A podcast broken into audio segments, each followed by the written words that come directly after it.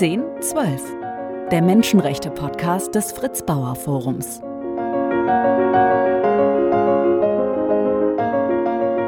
Heute mit einer Gesprächspartnerin, die eine ja fast unglaubliche Geschichte hinter sich hat. Eine äh, atemberaubende Flucht aus Syrien nach Deutschland.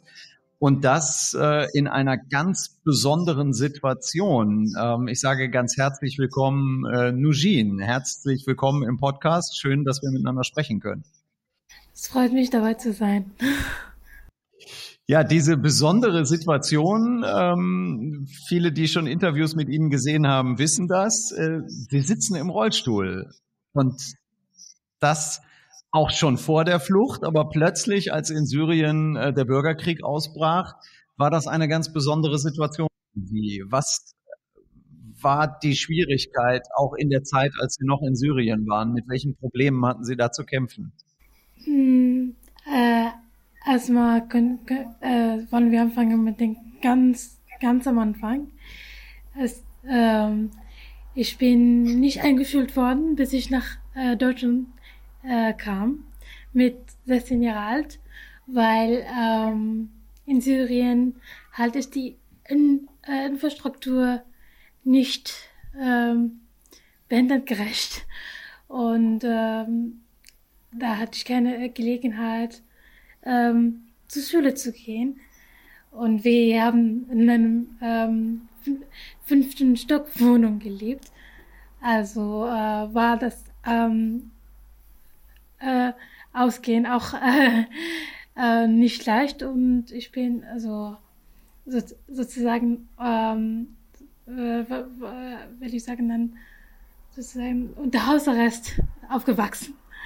Ähm, ja, also ich habe meine Zeit habe ich mit äh, Lesen und, und Fernsehen schauen die großen Teil verbracht. Wir hatten wir hatten zum Glück einen ganz äh, großen Balkon. Also war das halt ähm, so, sozusagen mein Fenster an das äh, ähm, an die Welt. Und äh, ja, aber äh, mein Leben war, war äh, vielleicht ungewöhnlich, aber ich habe sie sehr geliebt. Und ähm, ja, ähm, und von mir war das alles, was ich geliebt habe, dann beraubt, äh, als, die, als die Krieg ähm, anfing. Und wir hatten festgestellt, dass es weiter nicht so, nicht so gehen kann ähm, mit den ganzen Angst und, und äh, mit den ja mit den Unsicherheit. Wir wussten ja nicht, ob ähm, ob, ob wir den, also morgen immer noch am Leben werden sein und deswegen und es gab auch keine zukünftige Prospekte für uns als Familie oder äh, allgemein als ähm, ähm, als ein Volk. Deswegen haben wir uns entschieden, also dieses äh, diese ganz lange Reise äh, zu machen. Ne? Mit wem haben Sie sich dann auf den Weg gemacht? Denn alleine ging es ja nicht. Sie waren äh, mit Ihrer Schwester unterwegs, glaube ich. Genau. Und ähm, ja, sie, sie ist so die, die Helden unter die Kulissen sozusagen.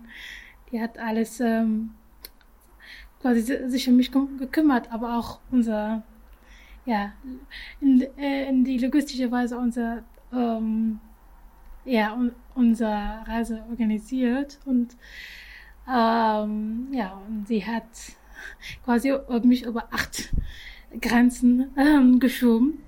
Und wir haben alle Transportwege so ähm, äh, erlebt. Also wir waren in, ich war äh, zum ersten Mal in einem Zug, zum ersten Mal in, in einem Fit, zum ersten Mal habe ich zu, zum ersten Mal ein, den Ozean gesehen. Also war es ein ganz besonderes Erlebnis auch, ähm, weil ja, äh, auf, ich, ich ging ja nie raus und auf einmal musste, die, musste, musste ich ganz Europa dann äh, durch, die, durch ganz Europa geschoben werden. Ja. Ja, und zwar nicht nur geschoben, sondern manchmal war das Gelände auch so unwegsam und so schwierig, dass sie sogar getragen wurden. Wie, welche Menschen haben Ihnen da geholfen auf dieser Flucht?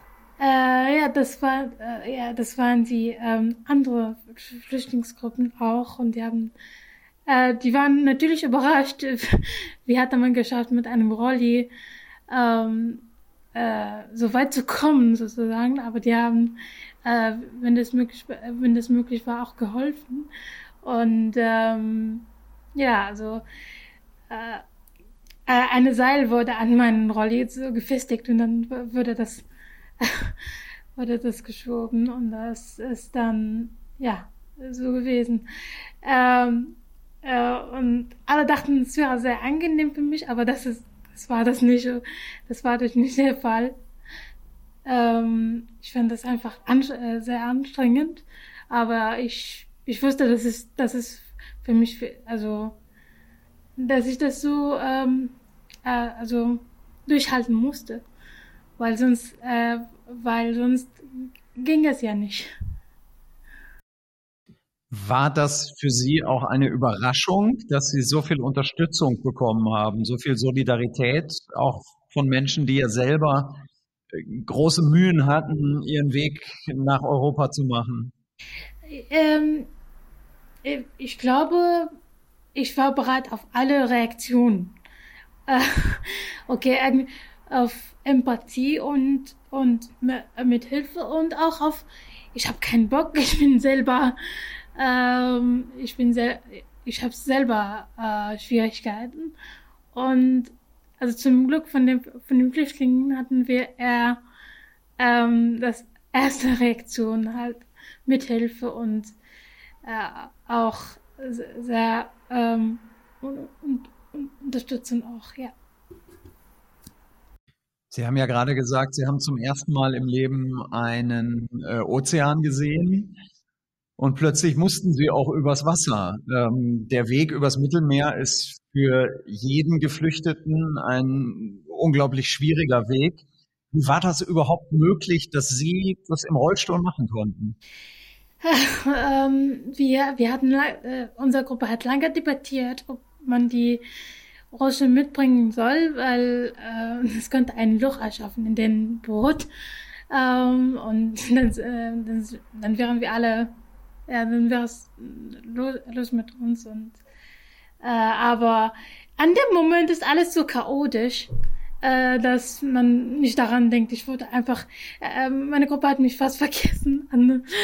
ähm, und äh, ich wurde einfach von äh, vier Jungs an den, ähm, also vier junge Leute an, an dem Boot so äh, reingesteckt sozusagen. Ähm, ja, und also ich bin froh, dass ich mir, dass ich es mitgebracht habe, aber äh, ich glaube, das Nichtbringen des Rollstuhl wäre keine, also wäre äh, für mich keine Option gewesen äh, und hatte alles viel schwieriger gemacht und wir hatten ja Glück gehabt, dass es äh, ja, dass es kein, äh, dass nichts Schlimmes mit dem Boot passiert ist. Sie haben es dann geschafft, über all diese Grenzen bis nach Deutschland. Wie leben Sie heute? Was, äh, was haben Sie vorgefunden? Was tun Sie im Moment? Äh, ein Teil meines Lebens ist viel langweiliger als vorher. Also, ähm, also ich, ich werde es so benennen, ähm, äh, eine ganz normale äh, Leben für mein Alter. Ich bin zur Schule gegangen, ich habe äh, ähm, habe auch mein, die mittlere Reife auch ähm, absolviert und äh, äh, strebe äh, jetzt nach den ähm, Fachhochschulreife. Ähm, ja, ich ja, ich bin zum, zum ersten Mal hier auch zu Kino gegangen. Ich bin zum Zoo. Also, dann, ja, es ist, ich bin an, ähm, ja, in einem Tennisclub äh, jetzt äh, Mitglied, Mitglied äh, eine Mitgliedin und ja, und dann, ähm, aber das, äh, und ich ähm, aktuell ähm, ähm, bin ich in, im Bereich der Selbstvertretung für, Menschen mit Behinderung und geflüchtete Menschen ähm, aktiv. Ähm, also ich habe an viele Veranstaltungen teilgenommen, viele Kooperationen mit äh, Organisationen wie Human Rights Watch, Save the Children und, ähm, und die UN auch ähm, äh, die, UN auch die UN auch gemacht. Ähm, also äh, und das ist auch ein andere so ein anderer Aspekt meines Lebens jetzt. Aber und also meine Hoffnung ist es dann äh, durch diese Engagement äh, wie ähm, wie die äh, äh, wie die ja die Ansicht der äh, der Publikum an geflüchtete Menschen und Menschen mit, mit Behinderung ändern können. Ja. Aber woher kommt diese Kraft, dieses Engagement? Sie haben so viel Schwieriges erlebt und setzen sich jetzt so aktiv ein für Menschen mit Behinderungen, für Menschen äh, auf der Flucht, auch gegen die Bombardierung von Wohngebieten. Woher kommt diese Energie? Ähm, ähm, es, es gibt mir eine, äh, eine ähm, ein, also dieser Engagement gibt mir eine, ein Gefühl von ähm, ja, äh, Selbstverwirklichung und äh, halt gibt mir ein, gibt mein Leben ein Ziel und ein, ja, äh, halt äh, Motivation, ähm, äh, Motivation, um ja, ähm, weiterzumachen und um halt anderes als vorher zu leben, weil ähm, als ich jung war und auch in Syrien, habe ich immer gedacht, äh, was ist, ja, was will ich mit meinem Leben machen eigentlich? Weil die, äh, die, äh, ja, die Prospekt, äh, ich, ich hatte keine Prospekte für meine Zukunft und wie das, äh, wie das äh, aussehen könnte.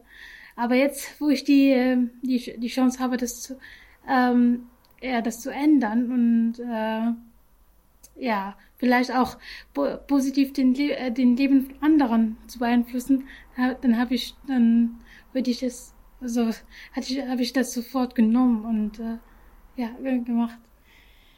Weil es halt einfach ähm, gibt, gibt, gibt mir eine mehr, also meiner Meinung nach ein sehr äh, äh, bedeutsames Leben und äh, Erlebnis, ja. Und worauf möchten Sie vor allem hinweisen? Sie sprechen immer wieder auch über Menschen mit Behinderungen, die auf der Flucht sind. Ist das ein Thema, was gerade so im Westen oder in den europäischen Ländern gar nicht, gar nicht wahrgenommen wird, dass es auch Menschen gibt, die äh, unter ganz besonders schwierigen Bedingungen sich auf diesen Weg machen müssen? Ähm, ja, also für mich, für mich ist es, es ist sehr wichtig, darauf hinzuweisen, dass ähm, die Mensch, äh, Menschen, die flüchten, machen das, weil, die, weil sie das müssen, nicht weil, die das wollen. Ähm, und das ist generell, ob man behindert ist oder nicht. Äh, und, ähm, äh, und, für mich, äh, und eine andere Sache ist, dass oft in diese, ähm, wie man, wie man diese, wie, wie man Krisen verwa äh, verwandelt und behand behandelt ist dann äh, es ist, äh, werden, werden Menschen mit Behinderungen in meiner Meinung vergessen. Also zum Beispiel, wenn man auf einer äh, Flüchtlingslager ist, in, da war ich selber in Griechenland und da also würden Menschen mit Behinderungen nicht berücksichtigt.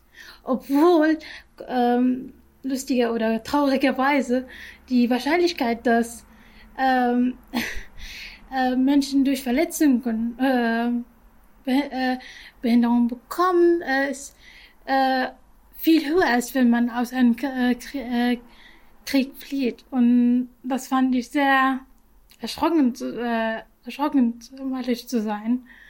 Aber nicht nur das, äh, für mich ist auch wichtig, um äh, dass Menschen mit, ähm, mit Behinderung ähm, quasi an äh, an die, an die Entscheidungen und an äh, den Bereichen, die äh, ihn betreffen, sehr beteiligt sind.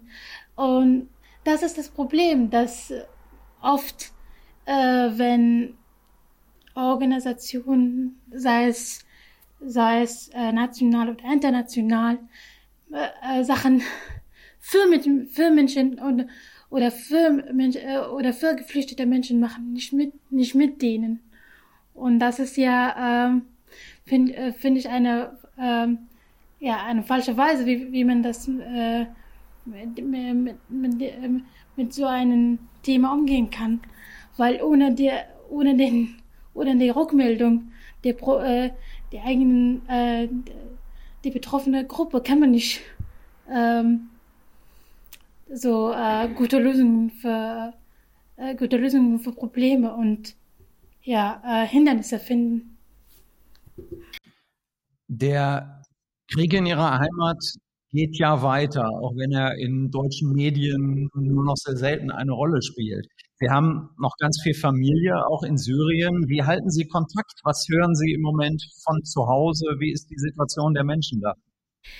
Äh, sehr schwierig, vor allem ähm, in der wirtschaftlichen Sinne.